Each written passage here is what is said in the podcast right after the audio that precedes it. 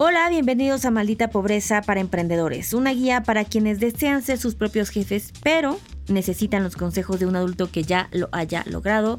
Yo soy Liliana Olivares y en esta eh, bonita cápsula vamos a hablar de algo que es súper importante, lo hablamos hace recientemente, un par de meses, que fue la masterclass de emprendedores que dimos en Adulting y tuve la oportunidad de estar con emprendedores que me dio mucho gusto conocer, otros que ya conocía, pero conocer más de sus negocios. Y hablábamos de algo que me parece clave. A mí me tomó un poco de tiempo, incluso para mí, descubrirlo en Adulting. Eh, hablamos hace un, par de, de, semanas atrás en nuestras cápsulas de la toma de decisiones, ¿no? Y lo, eso, y lo difícil que pudiera ser eso como para alguien que está emprendiendo. Y hoy quiero hablar de propósito.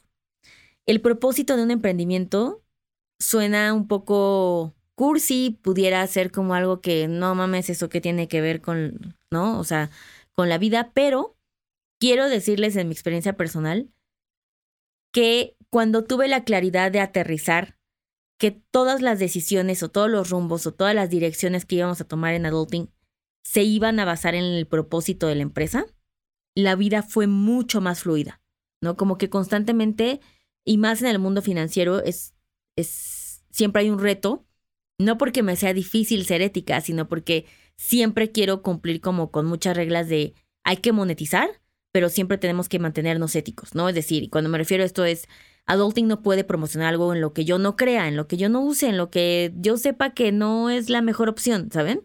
O una buena opción. Y también queremos forrarnos de billetes, ¿no? A la chingada, obviamente, como todas las personas que tenemos un negocio. Balancear estas dos cosas se tiene que regir bajo un objetivo. Y ese es el propósito.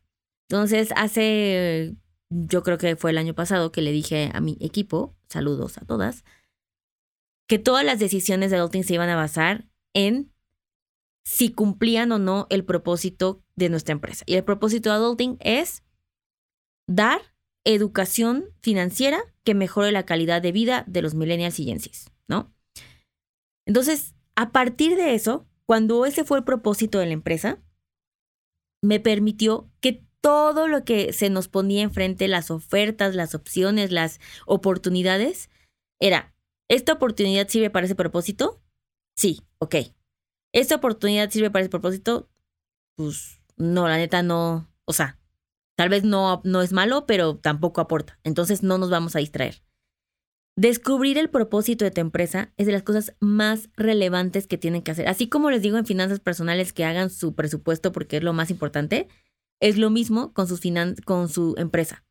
El tener el propósito de ¿para qué hice esto? ¿Para qué estoy vendiendo esto? ¿Para qué estoy dando este servicio, este producto?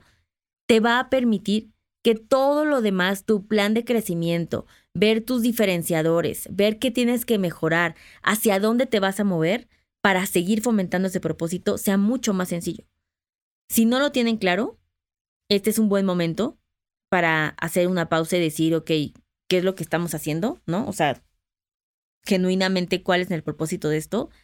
Y dos, una empresa que no tiene propósito está así destinada al fracaso, tal cual, porque eso quiere decir que no tiene una dirección y por lo tanto va a ser muy difícil también mantenerlo relevante, ¿no? Entonces, si ustedes empezaron a decir como, ok, pues esta, yo empecé vendiendo playeras porque me dijeron que mis playeras estaban bien padres y la verdad es que nunca me tuve a hacer eso, nunca es tarde, este es un buen momento piensen el propósito. Em, el otro día justo le estaba diciendo a una, se la mandé a una amiga que tiene esta dinámica de poner frases en Instagram y todos los días.